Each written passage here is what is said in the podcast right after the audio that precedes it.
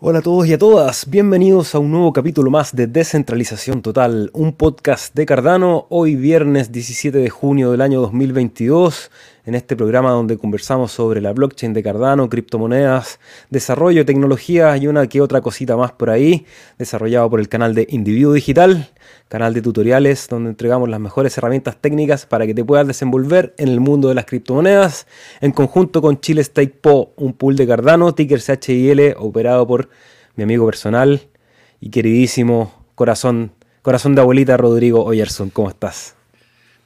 Amigo, no puedo estar más contento de compartir otro viernes, de ver que sobrevivimos, eh, a todas las crisis que pueden afectarnos en el día a día.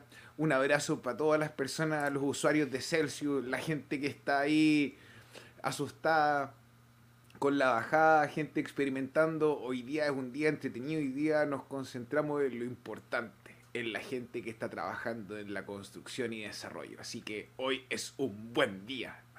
Excelente. Oye, ¿nos pueden comentar en la audiencia si se escuchan nivelados los, los volúmenes de los micrófonos? Porque te escucho un poco despacio, Rodrigo. No sé si soy yo. ¿Eres tú o soy yo?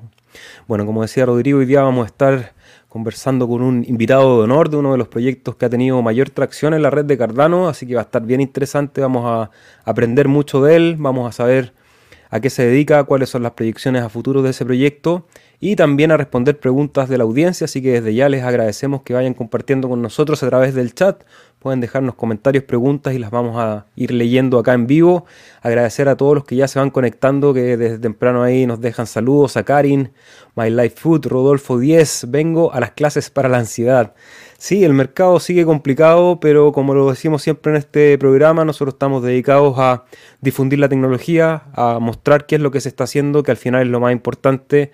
Ya vendrán ciclos alcistas y para poder aprovechar esos ciclos alcistas hay que estar construyendo y en esta red eso es lo que se hace, yo creo que de una manera bastante eficiente y, e importante. Así que Vamos a estar aprendiendo un poco qué es lo que se está construyendo en el mundo de los DEX, de los exchanges descentralizados. Así que muy atentos. Desde les queremos pedir si es que este material les parece interesante o si nos quieren apoyar para que siga viajando por la red, nos puedan regalar un like, un fueguito, un dedito hacia arriba, un corazón, depende de dónde estén viendo este material. Recordar que salimos en vivo en las redes de Facebook, de YouTube, de Twitch, de Odyssey y de Twitter. Así que en cualquiera de esas plataformas nos pueden ver, ya sea en vivo o en diferido. Si están en diferido, pueden usar la casilla de comentarios y durante la semana vamos a estar ahí respondiendo preguntas. Saludo rápidamente a Génesis Orellana de Pompano Beach, José María Pasalia, José Suárez Araujos. Sin duda, muy buen capítulo. Y ahí nos tira un spoiler de qué es lo que vamos a hablar. Pero le vamos a pedir, como siempre, a Rodrigo que haga la presentación después de saludar a Víctor Muex. No se escucha nivelado, muy bajo Rodri. A ver, Rodrigo, vamos a tener que hacer una prueba. 3, 2, 1, 1, 2, 3, probando. Claro, estás despacio. ¿Tenía al máximo el micrófono en el aparatito? Ya te voy a sacar y te voy a subir. ¿Ahora? La gente en su casa, arriba de las manos, diga yo. Eso, yo. acércate el micrófono. ¿Se escucha, bien o menos? Se te escucha un poco, de bajo, un poco bajo, pero ahí lo vamos a ir arreglando. Saludos también a José Manuel Hortal Pérez, ¿cómo estás? Bienvenido. Camilo Chacón, maestro, ¿cómo estás? Desde el infierno en Barcelona. Allá está en el infierno y acá estamos en el polo porque hace un frío, pero que cala. My Life Food y eso. Creo que ya hemos saludado a todos los amigos que se van conectando. Si quieren hacerle pregunta a nuestro invitado, por favor, usen el chat. Y Rodrigo, sin más, te dejo el micrófono para que nos presentes al invitado del día de hoy. Desde el comienzo de la era de los contratos inteligentes. Desde el comienzo de la era de los contratos inteligentes teníamos todos la certeza de que habría un DEX que se coronaría ante el resto. Y qué mejor que los usuarios hayan elegido y no sea tan solo por un diseño hermoso y una interfaz bien hecha. No tan solo por el SAP Swap o el Swap SAP si alguno de ustedes conoce la plataforma sabe de lo que estoy hablando, sino por la cantidad de interacción con otros negocios que están en la blockchain, que están funcionando en este minuto, a pesar de que está todo el mercado a la baja, vemos la innovación. Y lo mejor de todo es que podemos hablar con un actor en español. Entonces quiero darle la bienvenida a Purrito del equipo de MinSwap. Bienvenido. Bienvenido Purrito, ¿cómo estás?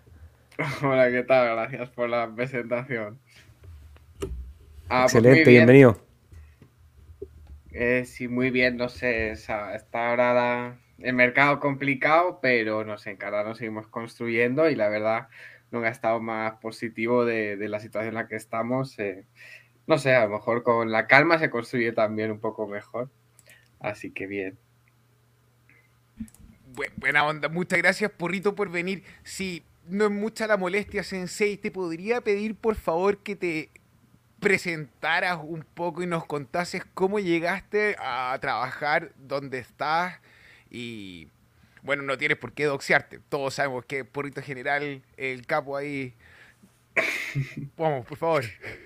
Sí, nada, pues yo, em, no sé, la verdad solo era un miembro de la comunidad de MinSwap que estaba como muy metido en el Discord todo el día, pues haciendo preguntas, interactuando con el equipo desde hace creo que ya lleva más de un año.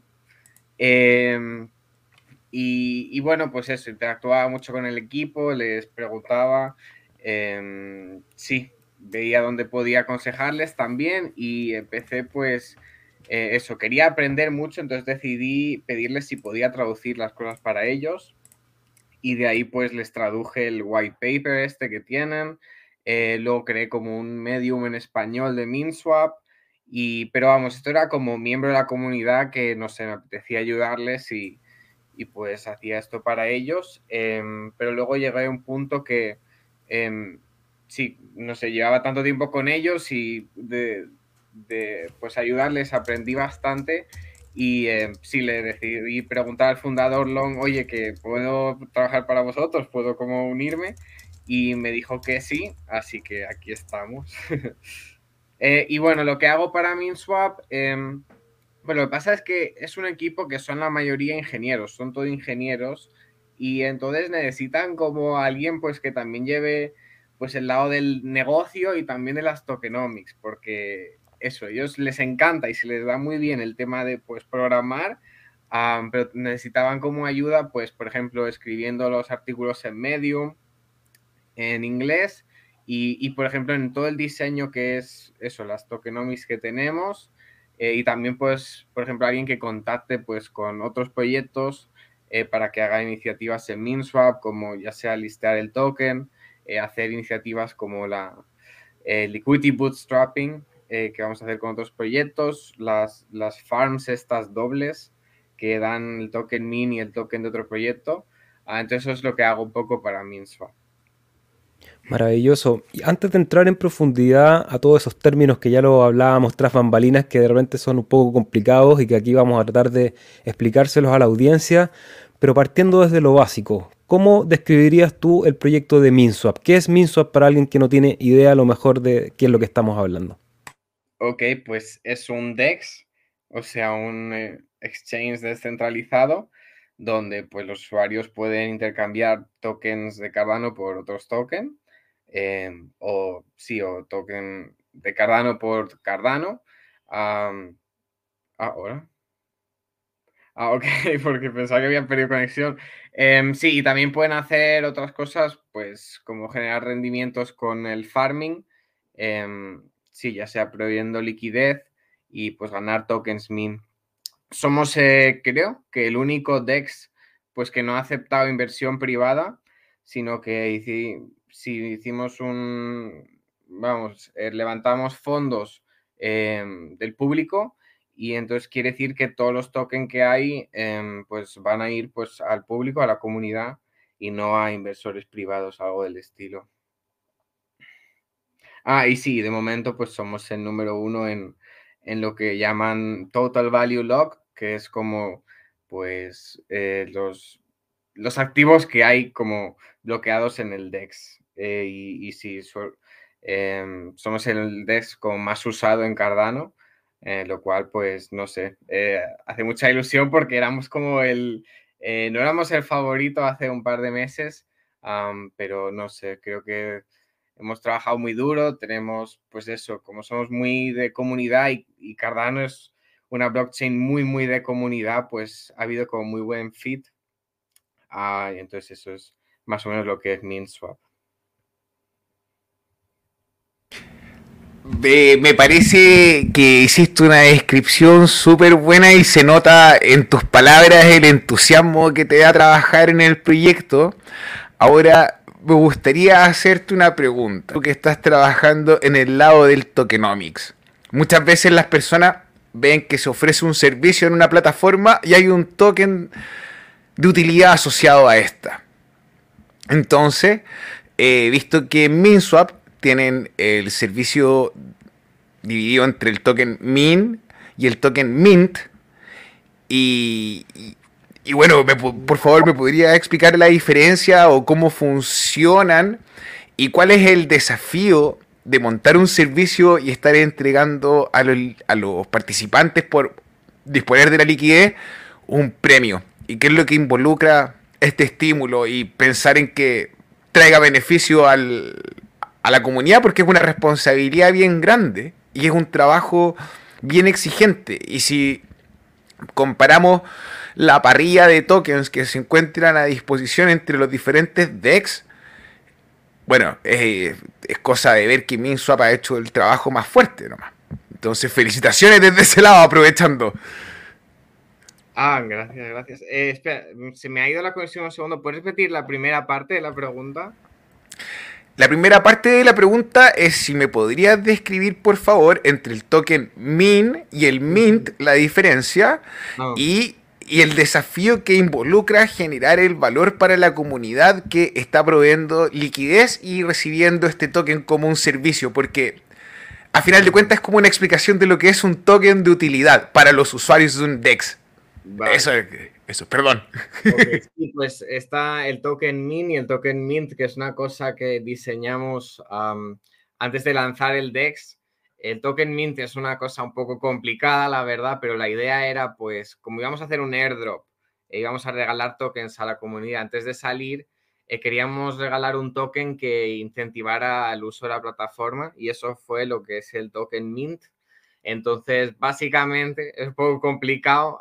tenemos un artículo muy largo que lo detalla un poco, pero el token mint que, dimos a la comunidad, la gente pues puede cogerlo junto con, después de haber proveído liquidez en un par, em, coges el, los tokens que te dan, los LP tokens, que son como un recibo, que te dan por proveer liquidez en el DEX y lo juntas con el mint eh, y así el mint se convierte en token mint y a la vez te da un como un bonus, un boost eh, sobre tus eh, recompensas de farming, sobre tus recompensas de mint. Ah, entonces, sí, es un token para alguien que quiera acumular mucho min, que quiera un boost, que sí, que quiera básicamente convertirlo todo a min y que le den, sí, muchos, sí, mucho min eh, también con el farming. Y lo del tema del token, eh, es muy buena pregunta porque el otro día si nos escribía alguien un email que quería hacer un vídeo en YouTube y que le explicáramos más del token min y que cuál es la utilidad.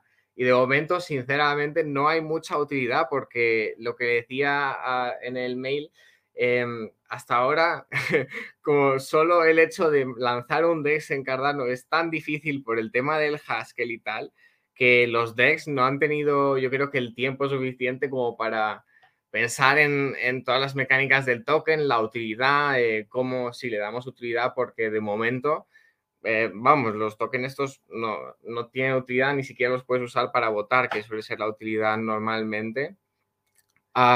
entonces, lo que le decía, de momento, pues los DEX están tan ocupados solo con el tema de, lanzar el, el DEX en la blockchain porque no es como otras blockchain donde puedes simplemente copiar el código de, de Uniswap en Ethereum y, sí, y lanzarlo en Cardano, tienes que construirlo todo desde cero.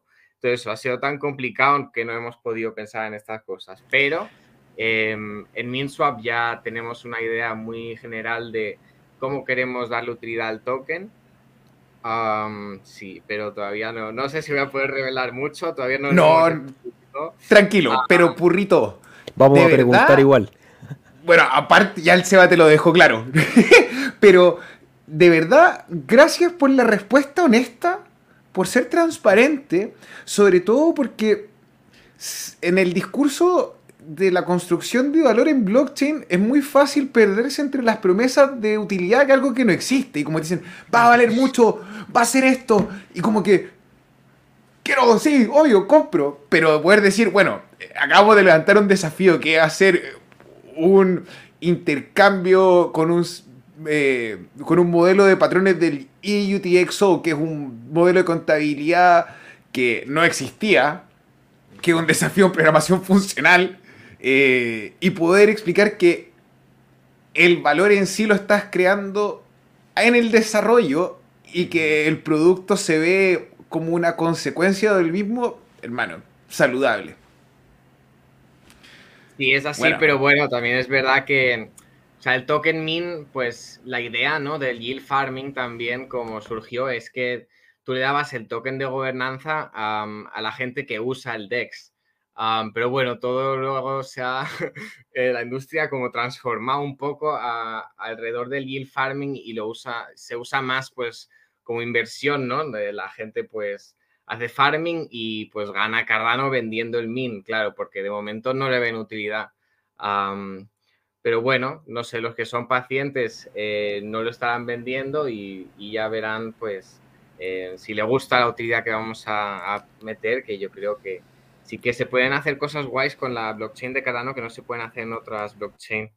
Por ejemplo, yo algo que, me gusta un montón, que, no hay en ninguna blockchain en el tema de DeFi, algo que me, atrajo un montón cuando estaba investigando todas las blockchain y descubrí que en Cardano, el Cardano que tienes, eh, aunque esté en un DEX, en un contrato inteligente, eh, proveyendo liquidez, puede seguir estando haciendo el staking entonces puedes seguir generando el 4,5% de este al año que te dan de rendimiento de staking. Entonces, eso es algo que no puedes hacer con otras blockchain verdaderamente. Eh, sí que yo sepa. Entonces, eso es algo que también vamos a poder utilizar en el futuro. Em, el tema de... Dime, Y el día de hoy, puntualmente, 17 de junio del año 2022, la custodia de las cripto es un tema tan relevante y nunca antes fue tan bueno reforzarlo. Personas que nos escuchan con amor, saquen sus monedas de los exchanges. Si tienen eh, y deciden utilizar los servicios de prestadores, reduzcan su exposición. Cardano, lo que estaba hablando Purrito, es único en esto y ojalá presentemos un estándar al resto de la comunidad cripto. Entonces, Purrito, te quiero hacer una pregunta. Dime. ¿Podemos abordar lo que quiere saber la comunidad? ¿Cómo, cómo? Ahí Jesús tiene una pregunta. ¿Podemos, cierto? Sí, sí, dale, dale. Jesús Polina nos pregunta, MinSwap es código abierto. ¿Cómo se va a mantener financieramente a los desarrolladores en un futuro? ¿Cómo van a obtener los recursos? Ahí hay dos preguntas. Sí, pues eh, es código abierto, bueno, entre medias, porque em, el código lo abrimos, pero justo al cabo de dos, tres días de abrirlo, alguien eh, sí analizó el código y descubrió una vulnerabilidad. Ah, no sé si os enterasteis de esto. Y fue, fue duro.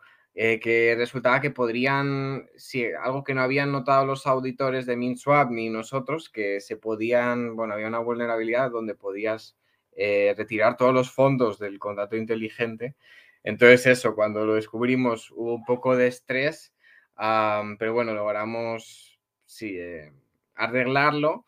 Y desde entonces el nuevo código, em, si todavía lo están reauditando una segunda vez y todavía no lo hemos abierto, pero vamos, era, mm, si eh, el arreglo que hicieron eh, no cambió casi nada el, contrato inteligente, lo que pasa es que por seguridad de momento, hasta que no haya un segundo, eh, una segunda auditoría, aunque sí, está ya seguro el contrato, pues no lo hemos hecho código abierto todavía. Y luego el tema de cómo vamos a mantener el financiamiento, sí, es buena pregunta. A lo que dije, MinSwap hizo una public sale, o sea que vendimos tokens min al público, creo que en septiembre del año pasado o, o noviembre, algo así. Y, de ahí, pues eso, vendimos 0,5% de los tokens MIN por 600.000 Cardano, uh, que era entonces. Y, de eso, pues todavía tenemos, eh, sí que da financiación, pues para creo que dos años mínimo, algo así. Eh, y además luego está el tema del Catalyst, que, que, bueno, los proyectos que necesitan financiación, pues pueden eh, ir a Catalyst, por ejemplo, tienes a Liquid Finance, que, que está casi solo fundado por eh, Catalyst. así que sí, hay bastantes maneras de, financiarlo. Yo quiero volver un poco a, a, los, a, las bases, a los puntos básicos, porque yo sé que en la audiencia hay harta gente que está quizás recién ingresando al mundo de las criptomonedas y quiere aprender un poco qué es esto del DeFi. Si nos pudieses explicar de la manera más sencilla posible qué es lo que es el yield farming, por ejemplo, y cómo funciona esta estructura de pools de liquidez porque sabemos que tenemos el token LP, tenemos el token MIN como recompensa, que de repente si uno no tiene eh, entendida la estructura de cómo funciona, de repente uno se pierde. Si nos podría hacer así un pequeño resumen de cómo funciona la plataforma de MinSwap.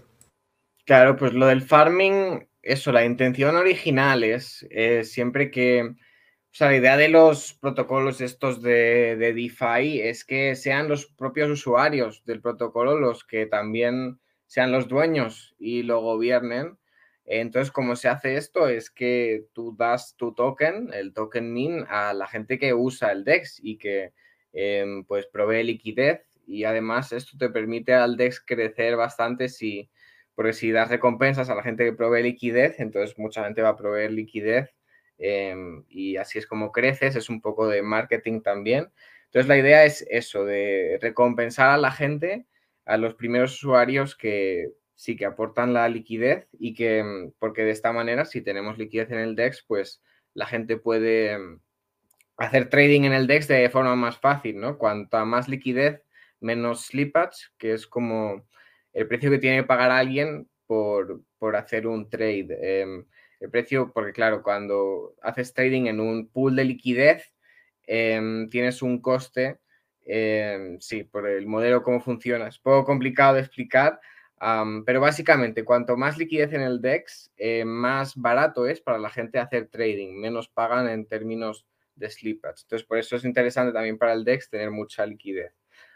y entonces eso, cómo funciona el farming es que eh, cualquiera que aporte liquidez en un par determinado que interesa mucho al DEX, un par que sea un par de eso, de activos, por ejemplo, el token Liquid Finance y Cardano, em, pues a nosotros nos interesa que mucha gente haga trading de, esos dos tokens en nuestro DEX, entonces lo incentivamos y cualquiera que esté proveyendo liquidez en ese par, pues le damos tokens MIN. Esa es la idea y, claro, pues que los tokens MIN vayan a los usuarios y que sean los usuarios en el futuro los que em, decidan sobre todo lo que pasa en la plataforma MinSwap y también, claro, MinSwap tiene... Em, beneficios que recolecta y que también vayan a, en un futuro a la gente que tiene el token MIN, ¿no? Como si fuera un poco una empresa y las acciones eh, de la empresa fueran los token MIN, ¿no? Excelente, clarísimo. Rodri. Eh, ya aquí tu amigo Diego, nuestro amigo Diego, dice que uno sea vigilante, purrito, y hagas una exclusiva para una pista a la comunidad hispana sobre la nueva funcionalidad de MIN. Son las palabras de Diego. Sí, puedo adelantar algo. A ver, lo que puedo decir, por ejemplo, aunque eso, espero que no sea demasiado avanzado, pero no sé si, si, estás, si conoces como el DEX normal, cómo funcionan los tokens en un DEX normal, por ejemplo, Sushi Swap. Ah, tú puedes hacer staking del token sushi. ¿Qué quiere decir cuando haces staking del token sushi? Pues que tú les das el sushi y ellos te devuelven un token que es X sushi. Y ese X sushi em, lo que hacen básicamente es una parte de las comisiones que paga alguien al hacer trading en el DEX, em, pues lo que hacen es redirigirlas para comprar más sushi y ese sushi te lo dan a la gente que tiene X sushi. O sea que al hacer staking de sushi te dan básicamente más sushi que viene de, las, eso, de las comisiones.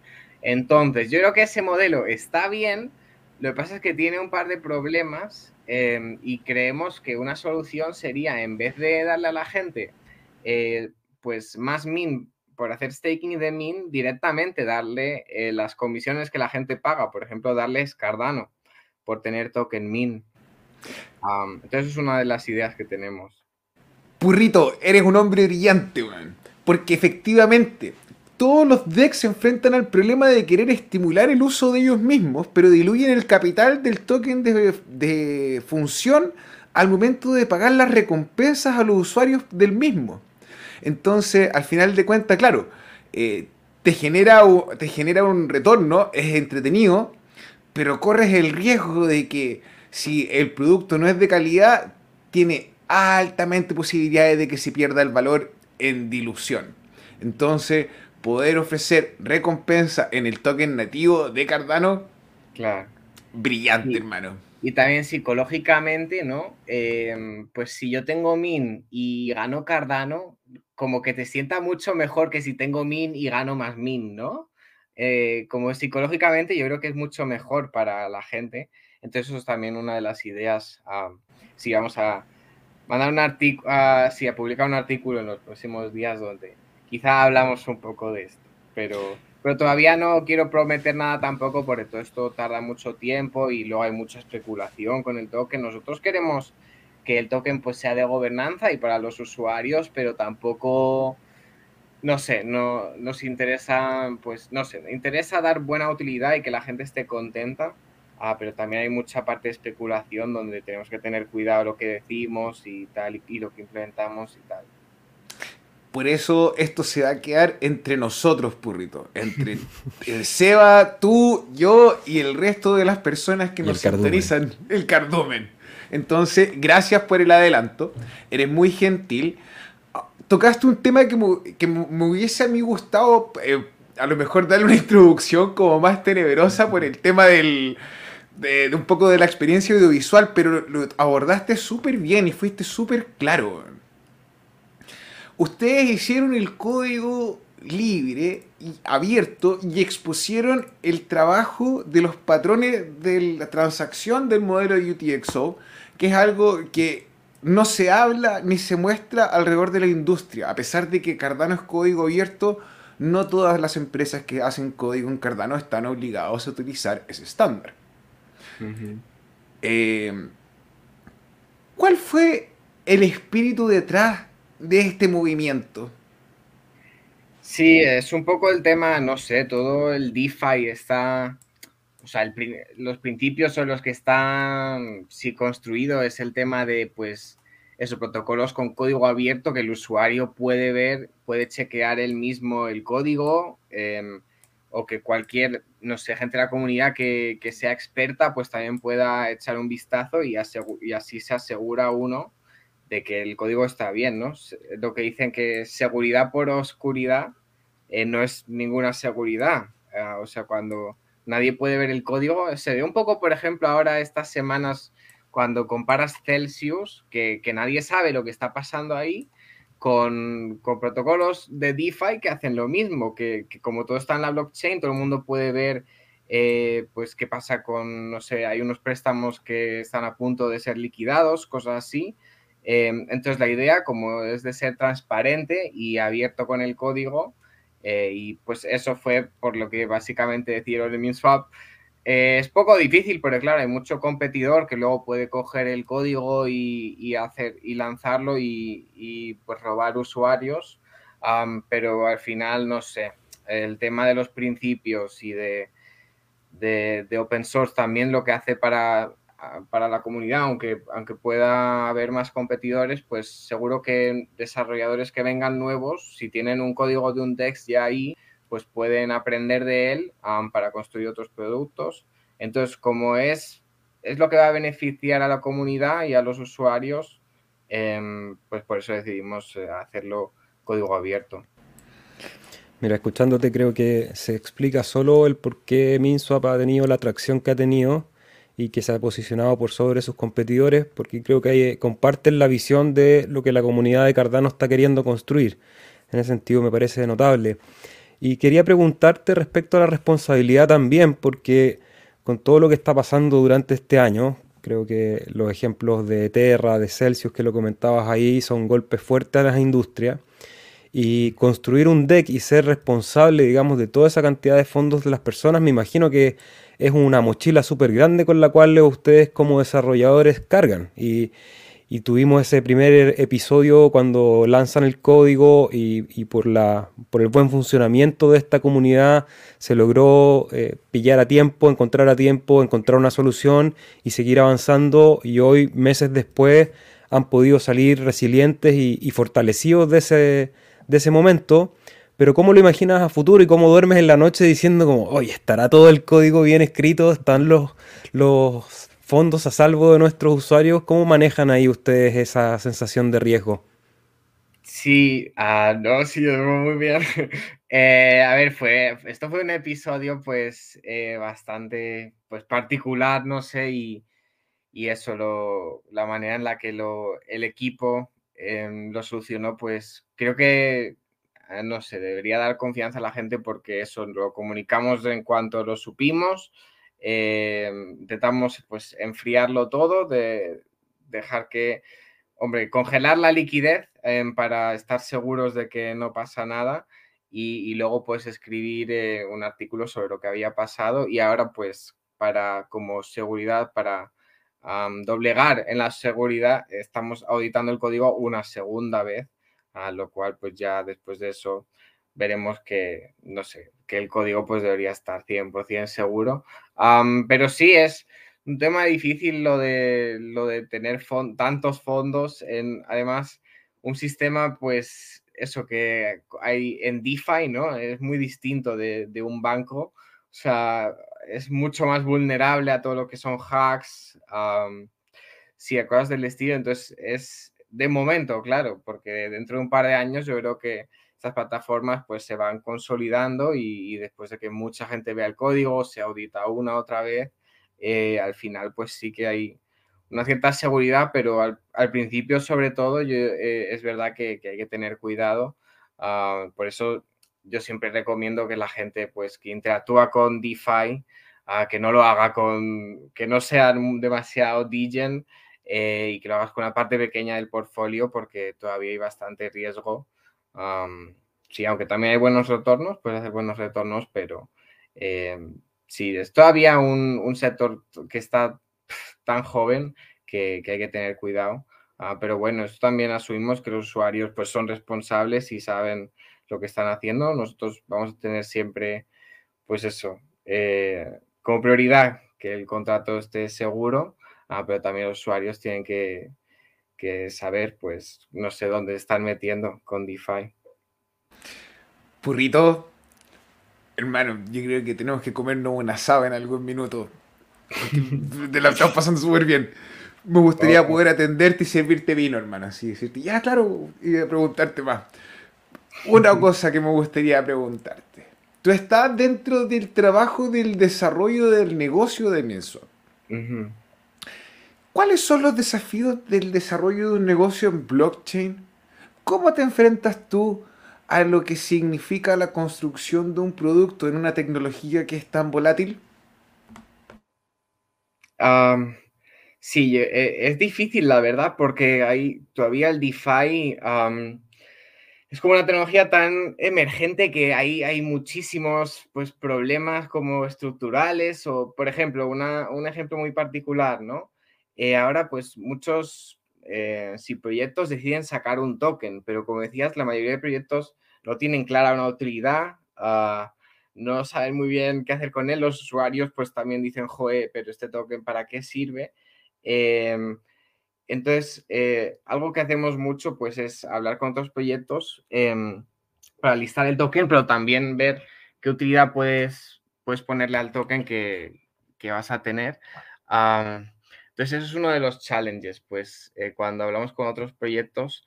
Em, y también el tema de la liquidez, porque, em, por ejemplo, el yield farming está bien para el principio, para un proyecto para crecer, pero si haces demasiado yield farming es, es, básicamente como estar regalando el token, o sea, lo que llaman equity, uh, sí, como acciones de tu compañía de MinSwap, la estás regalando a los usuarios. Entonces llega un punto en el que Em, no merece la pena para el crecimiento el yield farming y em, quizás pues tienes que hacer otros eventos que donde el DEX también se beneficie en otra manera que no sea solo liquidez. Por ejemplo, está el tema de Protocol on Liquidity, que es algo que nos gusta mucho y que estamos persiguiendo mucho, que es permitir a otros proyectos como levantar liquidez en su propio eh, liquidity pool. es un proyecto un poco más, o sea, es un tema un poco más avanzado de DeFi, pero sí, básicamente algo que eso frustra un poco y es difícil cuando hablamos con otros proyectos es el tema de las ineficiencias todavía del DeFi, por ejemplo, el impermanent loss, cosas así, y el tema de los tokens, que es muy buena idea. Yo creo que en el futuro, pues eh, la mayoría de compañías deberían tener una especie de token porque es lo que tiene sentido tokenizarlo todo. pero de momento estamos en una época pues tan temprana que es difícil a veces ver la utilidad darle utilidad. entonces, eso son un poco los, las dos cosas que son difíciles, pero no sé, la verdad, me gusta mucho el tema de poder hablar con otros proyectos que están construyendo en Cardano eh, a diario e intentar pues que pues ayudarles con MinSwap a conseguir más liquidez, a que la gente pueda hacer trading del token en MinSwap. sí, también pues que hagan cosas como double farm, eh, sí, farm doble, para que los usuarios de MinSwap pues, puedan obtener el token este también de los otros proyectos. Hermano, vamos a mirar ahora lo feo. ¿Qué te parece Flicto? ¿Qué significó para ustedes como plataforma trabajar con Flicto? Pues la verdad es que no. Alguien me dijo, alguien me escribió como en Discord, oye, contacta a estos de Flicto que me gustan mucho, no sé qué. Y yo la verdad, pues súper abierto porque eso es casi lo que hago. Tengo que hablar con todos los proyectos en Cardano, intentar pues que usen nuestro DEX y sí, eh, listarlos también para ayudarles a ellos a tener liquidez, que la gente pueda hacer trading con el token. Entonces yo escribí a los de Flicto, pero la verdad, em, tuve es, eso. Em, hice en el calendario, tuve, vamos, hicimos dos meetings, pero nunca atendí, se me olvidó la verdad. Entonces, nunca, no sé, por eh, la verdad, un poco de suerte, nunca llegamos a interactuar con ellos, ni a hacer como nada con ellos. Yo sé, el token estaba ahí en Inso haciendo trading, pero nunca anunciamos nada con ellos, ni ningún programa, ni nada más allá. Ah, entonces, pues, no sé, un poco de suerte ahí. También tenemos que tener cuidado nosotros como DEX cuando hablamos con otros proyectos que, sean proyectos, pues, que no sean un, un team o algo así. pero eso, no sé, la verdad no... Hombre, ellos pusieron su token en nuestro DEX y la gente, pues, que lo comprara eh, iría mal, pero nosotros como DEX no podemos tampoco permitir a gente que ponga un token en, el DEX. Es totalmente abierto, totalmente eh, no hay que pedir permiso a nadie. Entonces, em, claro, es responsabilidad de la gente de comprar el token o no, no de MinSwap. no, por supuesto. Ahora, un gran poder conlleva una gran responsabilidad y efectivamente, como tú mencionas, al final de cuentas es el usuario quien toma la decisión. Ahora, desde la perspectiva de ser un grower, un builder en la comunidad, de construir, de tener esta perspectiva de generar valor, de buscar en realidad eh, entregar algo que involucre un beneficio, ver gente que cae en, el campo de la batalla. Eh, es siempre algo de, eh, impactante, por lo menos desde mi perspectiva. Es súper decepcionante eh, y es interesante haberte, haber escuchado tu perspectiva y decir, bueno, nosotros nos aseguramos el negocio para por lo menos dos o tres años más. O sea, bien. Sí, sí, la verdad. Y sobre todo esto en el bull market, ¿no? Muchos proyectos que no sé, difícil, muy fácil, pues la gente en bull market que, que dé fondos para, por el token, pero cuando las cosas se ponen feas, a veces la verdad no, no sé, o el concepto no se adapta a la blockchain o, simplemente pues los que levantaron fondos ya no están motivados para, para llevarlo a cabo. Entonces, por eso también, no sé, nosotros MinSwap sí que de verdad estamos muy convencidos de un DEX será algo que yo creo que en el futuro, pues cuando DeFi, cuando la gente normal, yo qué sé, mi abuela, use DeFi sin saberlo, pues a lo mejor están usando la infraestructura de MinSwap. Eh, sí, por, por, detrás en el backend sin, sin darse ni cuenta para cosas. Entonces yo creo que sí, como estamos construyendo algo que, que va a tener su utilidad en el futuro, pues no, no sé, no estamos preocupados de, del bear market o cosas así, o que de momento pues eh, se haya atlantizado un poco, porque esto va para largo. Déjale. Oye, me quiero colgar de la pregunta de Jesús Molina porque también quería ir hacia, ese lugar. Él nos dice que él entiende que construir en Cardano es un poco difícil y hace la pregunta a, a, Purrito por qué eligieron Cardano para hacer este proyecto. Y antes de cerrar la pregunta me gustaría un poco profundizar porque hay muchas blockchains donde construir. Eh, por supuesto, cada proyecto va a decidir por una de ellas según las características que quieren darle a su propio proyecto. Pero tú hace un rato mencionaste la fortaleza de la comunidad. ¿Qué significa esa comunidad para ustedes y cómo se han ido relacionando con ellos, con la gente que se va sumando al proyecto? Sí, nosotros, la comunidad es como eh, una de las prioridades. Intentamos siempre todo lo que hacemos, comunicarlo con la comunidad y también eh, todo el rato recibir feedback. Eh, ¿Qué necesita el DEX? No sé si habéis visto, pero intentamos actualizar el DEX para, para, integrar pues pequeñas cosas que los usuarios quieran. Tenemos una parte ahora del portfolio que a mí personalmente me encanta, que puedes ir a MinSwap y puedes ver tu portfolio, lo, que tienes en el portfolio, los tokens, cuánto valen en dólares también en Cardano. entonces, eso es una de las prioridades siempre, pues, el, feedback de la comunidad y estar siempre al tanto de lo que quieren y cómo podemos mejorar, porque a veces la comunidad muchas las veces tienen mejores ideas que nosotros, o sea, nosotros ponemos, decimos, queremos hacer esto y la comunidad a veces eh, pues son más listos y nos dicen, ¿por qué no haces esto mejor, tal? entonces, por eso es muy importante. Y luego ya, para el tema de por qué construir en Cardano es difícil, por qué eligieron Cardano, a ver, yo creo que justo el tema de que sea difícil también es una ventaja, porque, porque hay muchas menos barreras de entrada, ¿no? Que, que una blockchain donde pues cualquiera puede coger el código de Ethereum y copiarlo.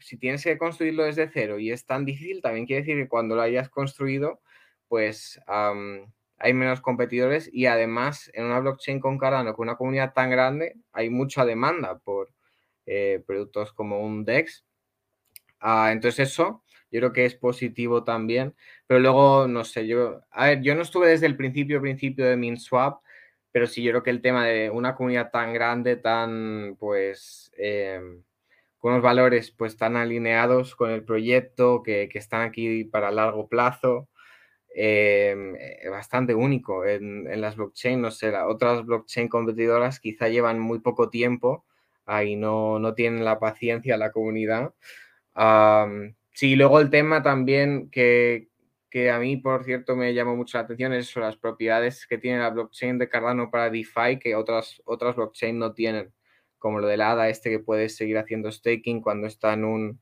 liquidity pool que no existe en otras blockchain. Y luego hay otras cosas de Cardano, quizá que, que otras blockchains, como Cardano tiene una arquitectura tan radicalmente distinta, que, que el DeFi pues también se puede beneficiar de estas características.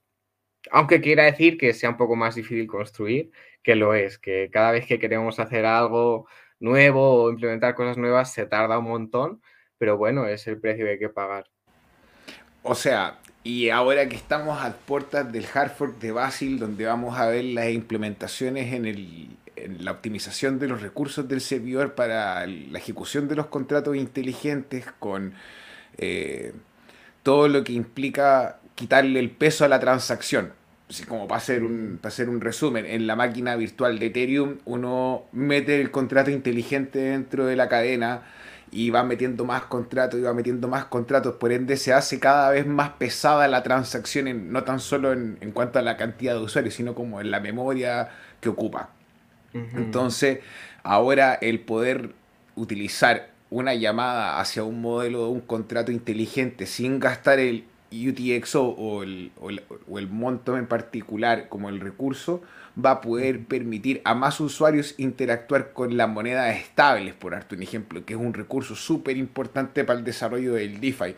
Entonces, desde la complejidad de, construir en Cardano, no es que sea imposible, pero es algo nuevo.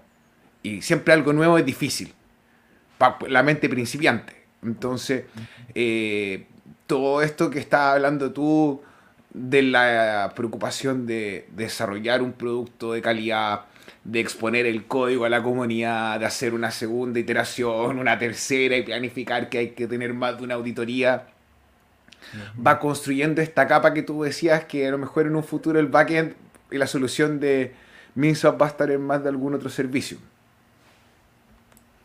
Y en, esa, y en esa relación, ¿cómo ves el futuro de MinSwap? Antes de pasar a la pregunta de la audiencia y que nos vamos a ir a otro tema, me gustaría saber en, tu visión, pensando aquí, no, no, a mediano plazo, sino que a largo plazo, ¿qué función cumple un DEX como MinSwap y cómo te lo imaginas en tu, en tu cabeza, digamos? Porque la tecnología es incremental, pues uno va construyéndola a medida que va teniendo las posibilidades y, y que esto va creciendo por capas. Pero ya como un producto más consolidado, ¿cómo te lo imaginas?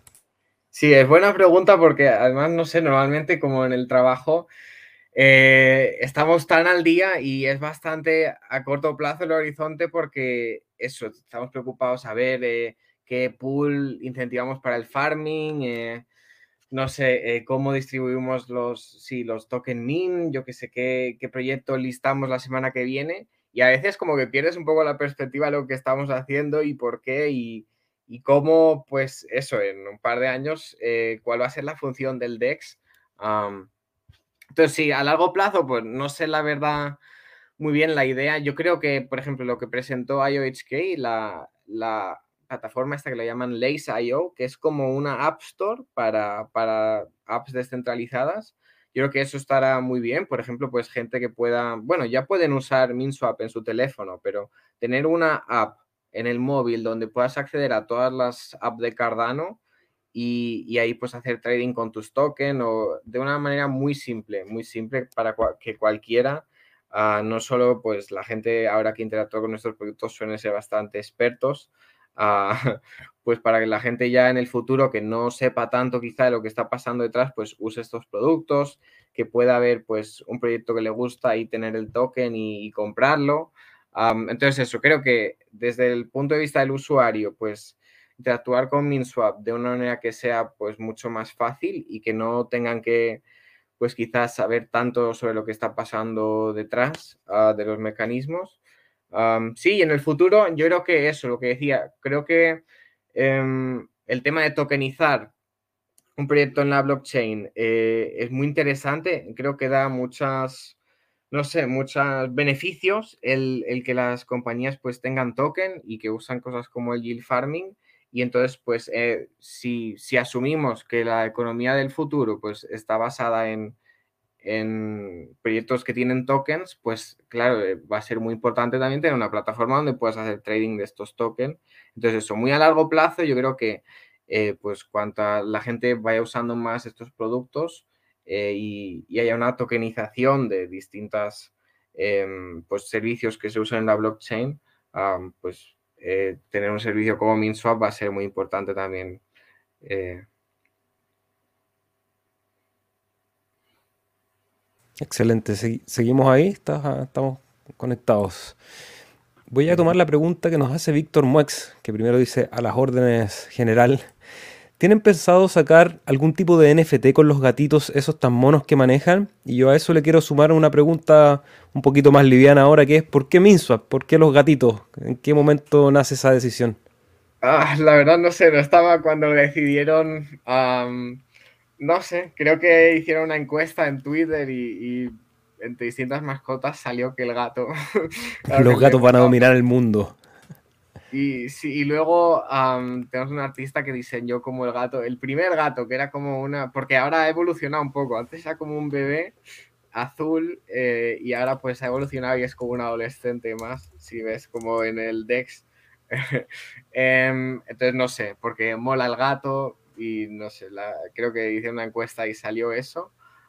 Y sí, la verdad, ahora tenemos una artista nueva y no sé, cada vez que hace algo, los nuevos gráficos, si ves en Twitter, yo la verdad soy mega fan, me encantan, me encantan. pero para llegar a hacer un NFT, puff, es que si ahora tenemos tanto lío con, con la utilidad del token, el yield farming, otros proyectos, la verdad, sacar un NFT, no sé, le vería mucho trabajo y, no sé, la verdad, de momento estamos priorizando, ¿no? La prioridad es pues el token, eh, que funcione bien el DEX.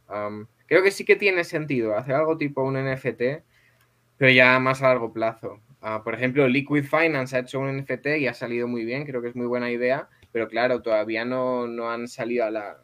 no han, no han lanzado el, el, producto todavía, ¿no? Entonces tienen tiempo y tienen pueden pensar todo esto un poco. Ah, entonces, creo que de momento no, no, es el tiempo para hacer un NFT, pero sí que tiene sentido, creo, y, y si le das buena utilidad al NFT dentro de la, de la blockchain, de la, o sea, dentro del DEX, creo que puede estar muy bien, pero si será algo más para largo plazo, sí lo hacemos, pero sí, de momento no.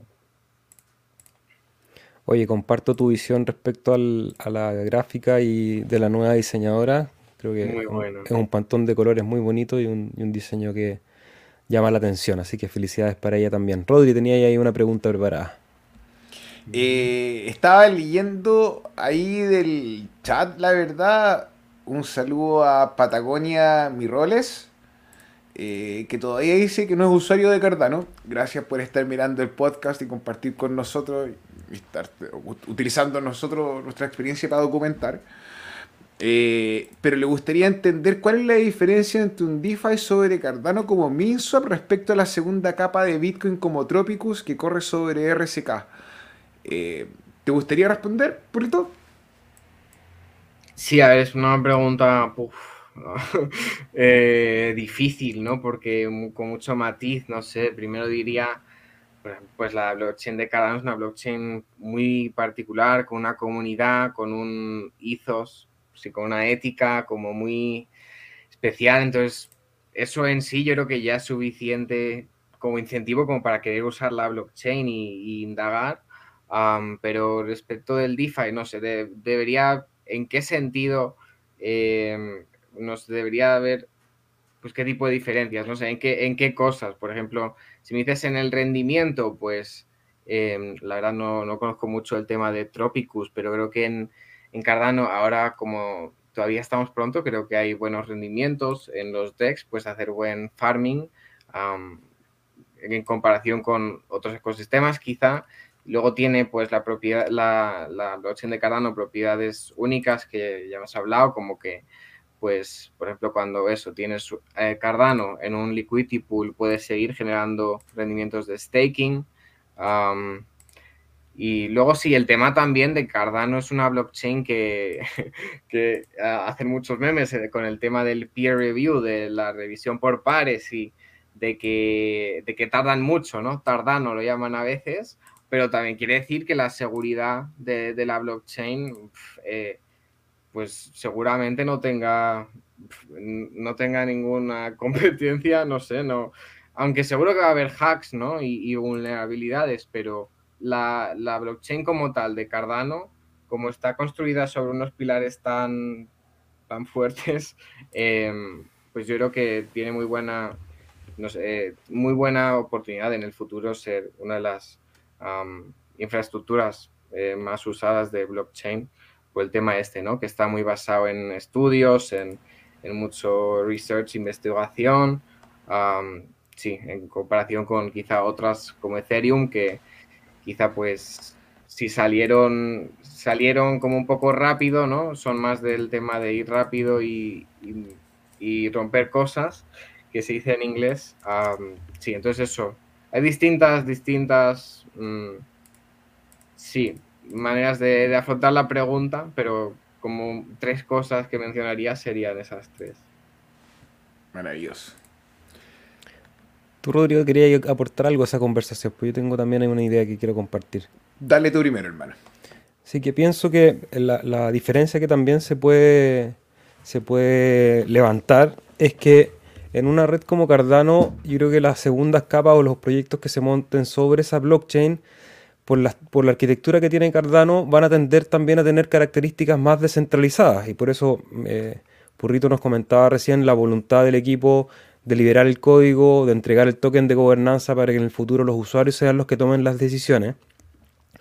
Por cómo funciona la blockchain de Bitcoin, que es una blockchain lenta, digamos, eh, que, cuesta mucho modificarla, es poco probable que los proyectos que se monten en segunda capa tengan una interacción directa con la cadena de una manera descentralizada. Van a tener que tener una estructura centralizada como lo que hace Tropicus.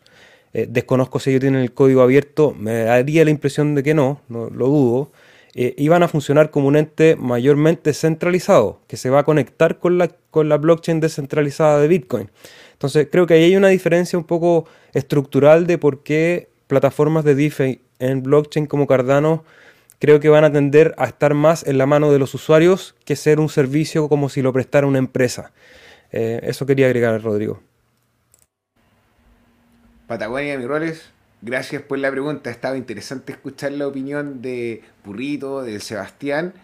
A mí me gustaría sumar sobre la opinión que habló Sebastián de lo que involucra la centralización este es un minuto donde tenemos claro que, o deberíamos tener claro como conclusión de lo que el riesgo que ofrece los servicios, por ejemplo, de Celsius. Yo, usuario de Celsius, recibí una notificación en el chat del, del cardumen, no sé, una semana antes del evento. Eh, moví parte de los fondos, estoy esperando Estoy esperando que se, que se den en bancarrota para perder el resto.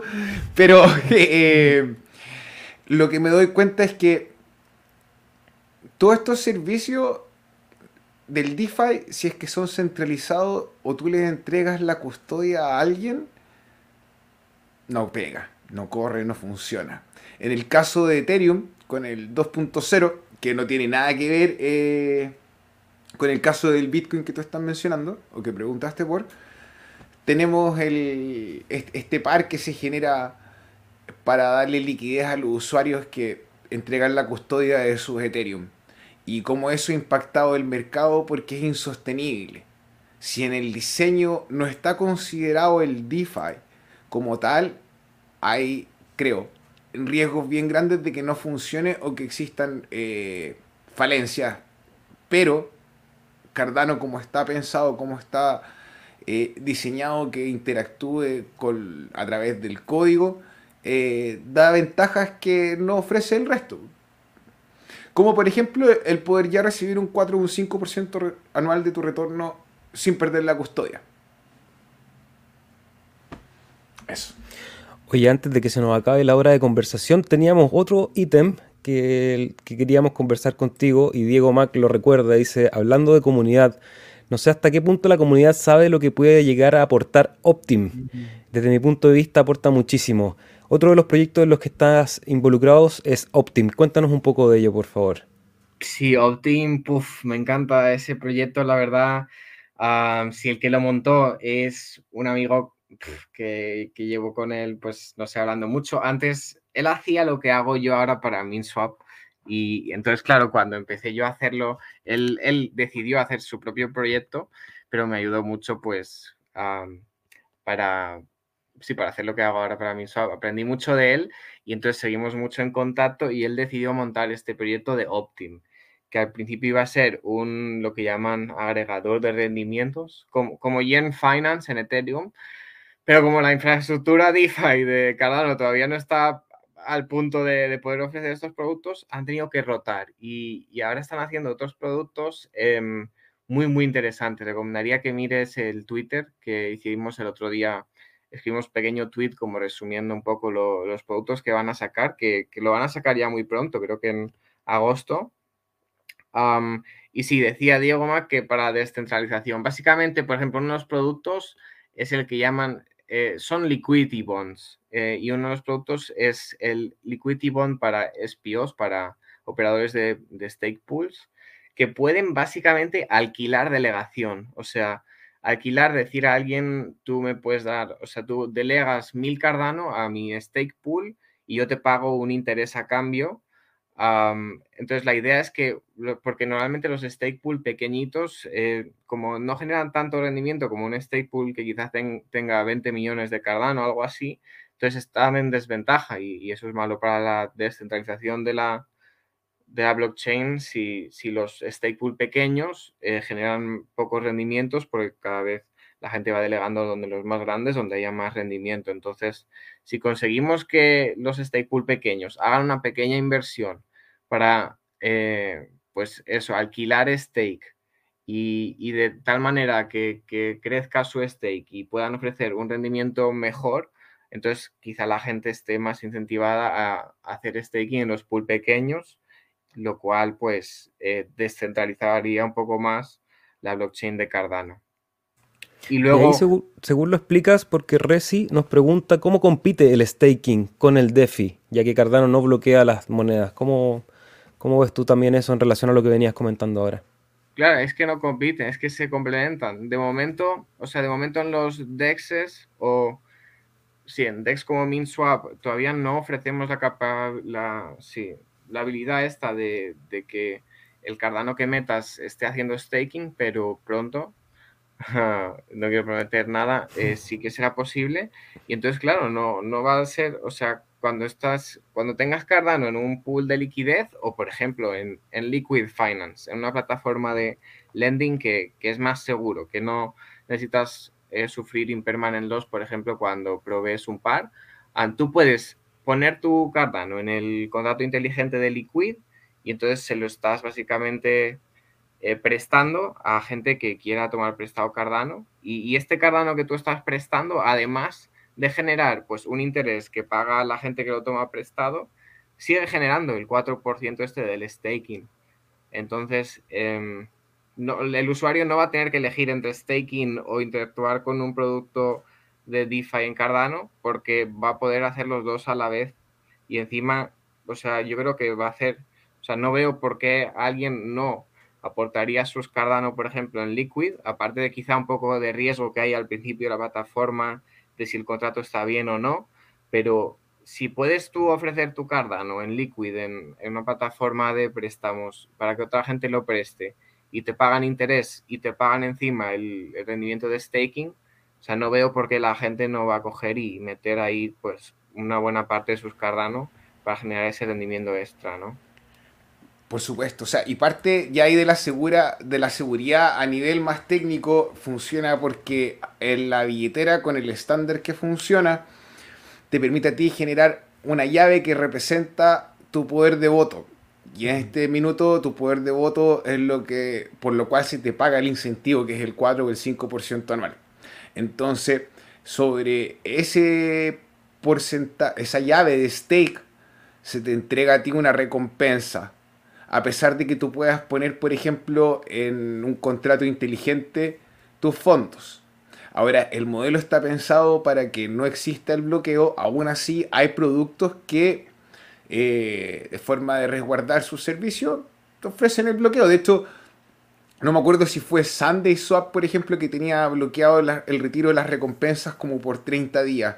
Y, y, efectivamente, dado el estándar que se generó en la comunidad, tuvieron que limitar esa conducta. Entonces, el, yo te invito, Reci, a seguir compartiendo a lo mejor con nosotros, pero como leyendo tus comentarios anteriores, no estamos muy familiarizados con Cardano, entonces eh, a lo mejor no va a ser fácil como entender el concepto de una, pero por lo demás, bienvenido. Buena onda, hermano. Sí, es eh, es difícil para la gente que viene de otras blockchain a veces entender cómo funciona Cardano. Ah, y también creo que nosotros los protocolos de DeFi, por ejemplo, tenemos que, hacerlo mejor. Pues no tenemos mucho tiempo, pero estaría bien que haya más, por ejemplo, pues yo que es una página web o artículos para gente que está familiarizado con DeFi en otras blockchain que ahora quieren usar Cardano, porque muchas veces no saben ni qué cartera, qué, qué protocolo. Entonces, estaría guay para, para traer más eh, usuarios. Spoiler alert, hermano. Fondo número 9 de Cataly, estamos ahí a, ah. puertas, a puertas, a puertas. Estamos haciendo un trabajo medio académico. Nada, te cuento después cuando salga, pero hermano, estamos, queremos cubrir esa necesidad. La estamos contemplando. Muy bien, muy bien. Hace falta, hace falta.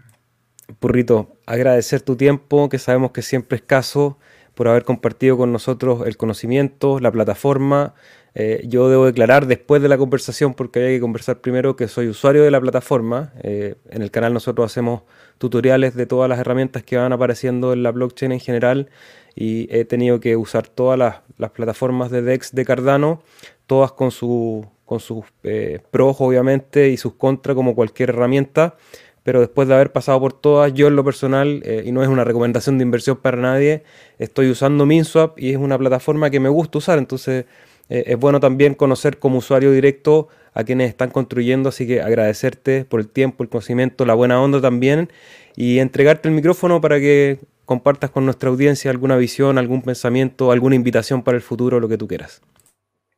Ah, nada, muchas gracias chicos por, eh, sí, por la entrevista esta. Em, nada, no, me ilusiona mucho ver la comunidad española que hay tan fuerte en Cardano, porque esto no hay en otras blockchain. Bueno, quizá Ethereum, ¿no? Pero, pero lo que tenemos aquí es importante y entonces por eso también creo que es importante que los vengamos y interactuemos con la comunidad de Cardano en español. Y nada, ¿no? Para el futuro, pues eso, que más gente se una, que da igual de qué blockchain sean, que hagan, eh, investiguen, Cardano, que mucha gente, pues en Twitter y tal, eh, normalmente tienden a, mirar solo las partes malas de Cardano y creo que también tienen muchas partes buenas. Ah, y también creo que eso, tenemos que hacer buen, más trabajo en, enseñar también las partes buenas. y eso, si quieren interactuar con MinSwap, que vengan a nuestro Discord. Si tienen alguna sugerencia, tal, alguna pregunta, que vengan a nuestro Discord y ahí les podemos, eh, podemos hablar con vosotros. Rodri. Gente en su casa para que vean cómo es la banca del futuro. Servicios descentralizados atendidos de forma personal, concurrente y de forma internacional. Un abrazo, burrito. Eh, ojalá mantener el contacto, hermano. Eh, si vienes para Latinoamérica, avísanos. Si vamos para allá, te vamos a avisar. No, no tenéis que mencionarlo porque vamos a llegar. Eh, y buena onda, de verdad. Muchas gracias por tomarte el tiempo. Eres muy gentil. Dale, nada, un placer. Muchas gracias, chicos. Buen día. Chao, burrito. Hasta la próxima. Adiós. Oye, muy buena conversación de, una plataforma, como lo decía, tengo, tengo, que ser bien abierto, una plataforma que en lo personal uso, casi me caigo. Y, y saber que hay una visión detrás a mí me pone bastante contento. En términos técnicos creo que han hecho un trabajo bastante robusto. Eh, duermo tranquilo con mis fondos ahí, que volvemos a repetir y es una, un consejo, digamos, bastante básico, pero es importante saberlo. No pongan todo su capital en ninguna de las plataformas DeFi, eh, por muy segura o buena que pueda llegar a aparecer, siempre ir incrementando el, riesgo de a poquito. Eh, ¿Te gustó la conversa, Rodri? Está bueno. ¿Tú has usado MinSwap? Eh, ¿Querés que te diga la verdad, Rosa? Obvio, siempre la verdad por delante. Por supuesto, pues mi perro que he usado MinSwap y me encanta revisar mi portafolio y ver el detalle de cómo avanza en, su valorización en A y ver cómo se desaparece el precio en dólar. Pero en realidad contento, súper contento con la plataforma. Eh, contento de conocer a Purrito. Eh, feliz de poder eh, ver cómo de repente todo esto en el bull market así como súper inalcanzable, está toda la gente ocupada, están todos como con la euforia y ahora que están las aguas calmadas podemos conversar y tenemos discusiones donde aprendemos y crecemos. Entonces estoy contento con eso. Por lo demás me gustaría dar un aviso. Eh, con el Seba Aviso de utilidad ah, pública. ¿Qué? ¿Nos vamos a casar? ¿No, no, no. invítame una piscola por lo menos? Hermano, lo que tú queráis, el mundo entero. Te invito a hacer steak en Chile Steak Po T-C-H-I-L. Eh, no, el día 23. Sí, hermano. Martes y viernes, 15.30 horas, 19.30 UTC. Por lo demás, eh, me gustaría eso, que el día 23 de junio está invitado Charles Hoskinson a hablar en el Senado de Estados Unidos sobre agricultura y el trabajo que está haciendo la blockchain de Cardano con soluciones para la industria. Eh, poco a poco el malo, el bueno y el feo empiezan a verse las caras y si alguno de ustedes vio la película, sabe lo que ocurre y los que no, bueno, tienen ahí el fin de semana porque hace frío en Latinoamérica y los que están en el norte, bueno, disfruten. Recomendaciones cinéfilas de tu operador de pool, Rodrigo. Claro.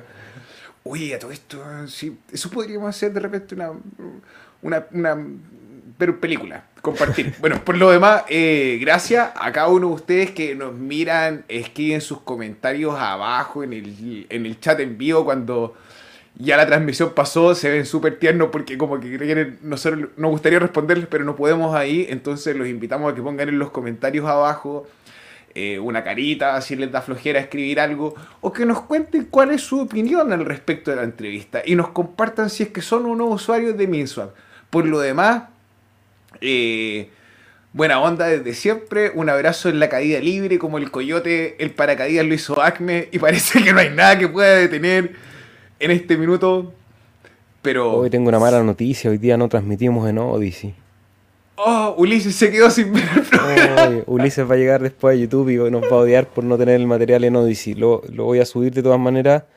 Eh, todavía no entiendo del todo bien cómo funciona el, el, esquema de streaming en relación a los videos que guarda, eh, porque es un poco aleatorio. Hay, hay, videos, por ejemplo, que quedan en la plataforma de los podcasts que hacemos de manera directa, como que los linkea de YouTube, otros que no. Pero bueno, vamos a tratar de igual subir todo el material hacia allá. Rodri, antes de cerrar, igual quería pasar rápidamente por el chat porque quedaron ah. algunos comentarios que es bueno siempre comentar. Cripsy preguntaba por la diferencia entre Min y Mint. Una de las primeras preguntas eh, que le hicimos a Burrito, él dejó más o menos claro cuál es la estructura de esos dos tokens. Llegó tarde eh, a mi My Life Food, no importa, lo puedes ver en, diferido. Resi comenta, dice que el único bueno de la comunidad de Cardano es Charles Hoskinson, el resto son infumables. Eh, bueno, aquí yo en lo personal me siento parte de la comunidad, Rodrigo es parte de la comunidad todos los viernes desde hace, yo creo que hemos tenido alrededor de unos 50 invitados, todos construyendo en la comunidad de Cardano. Te invito a revisar esos podcasts y después de conocerlo, bueno, si son infumables, ya, ya no, más, no hay nada más que podamos hacer. Pero yo creo que podemos fumar juntos. O sea, yo creo que no somos infumables, yo creo que podríamos fumar juntos y lo pasaríamos bien, hermano. Eso. Así que sí, yo creo que la comunidad de Cardano, y, es, y eso lo hablo de manera con bastante conocimiento, he tenido la posibilidad y la suerte de conocer a gran parte de la comunidad de muchas áreas, gente que está en comunicaciones, gente que está produciendo, gente que está escribiendo código, gente que está dirigiendo proyectos, gente que está entregando educación, difusión, traders, no sé, un sinfín de gente que está en la comunidad. Y hasta el día de hoy creo que los quiero a todos. Tengo una sensación de cariño bien profundo porque hay, hay una suerte de... Lo, repetimos, puede sonar un poco latero quizás para algunos, eh, un poco aburrido, un poco repetitivo, eh, que es este tema de la comunidad, pero en general creo que parte de las bases éticas y de, no voy a decir de conducta, pero como que hay una cierta onda entre la gente que trabaja en la comunidad de Cardano que es muy agradable. Hay un buen trato, hay siempre eh, la, la necesidad y la proposición de construir, más allá de que puedan haber diferencias en esa construcción, las diferencias en general se van resolviendo y hay un objetivo común que es seguir construyendo, incluso entre proyectos que compiten en la misma área, en la misma industria o para resolver el mismo problema hay relaciones de cordialidad y de apoyo mutuo, y lo comentábamos en el podcast, lo que pasó con el código de MIN fue eh, la gente de WinRider, si no me equivoco, que es otro DEX, que levantó la alerta, les avisó directamente a ellos. En cualquier, otro, en cualquier otra industria, ese exploit hubiese sido aprovechado para destruir a tu competidor y para poder haber sacado toda esa liquidez para el beneficio propio.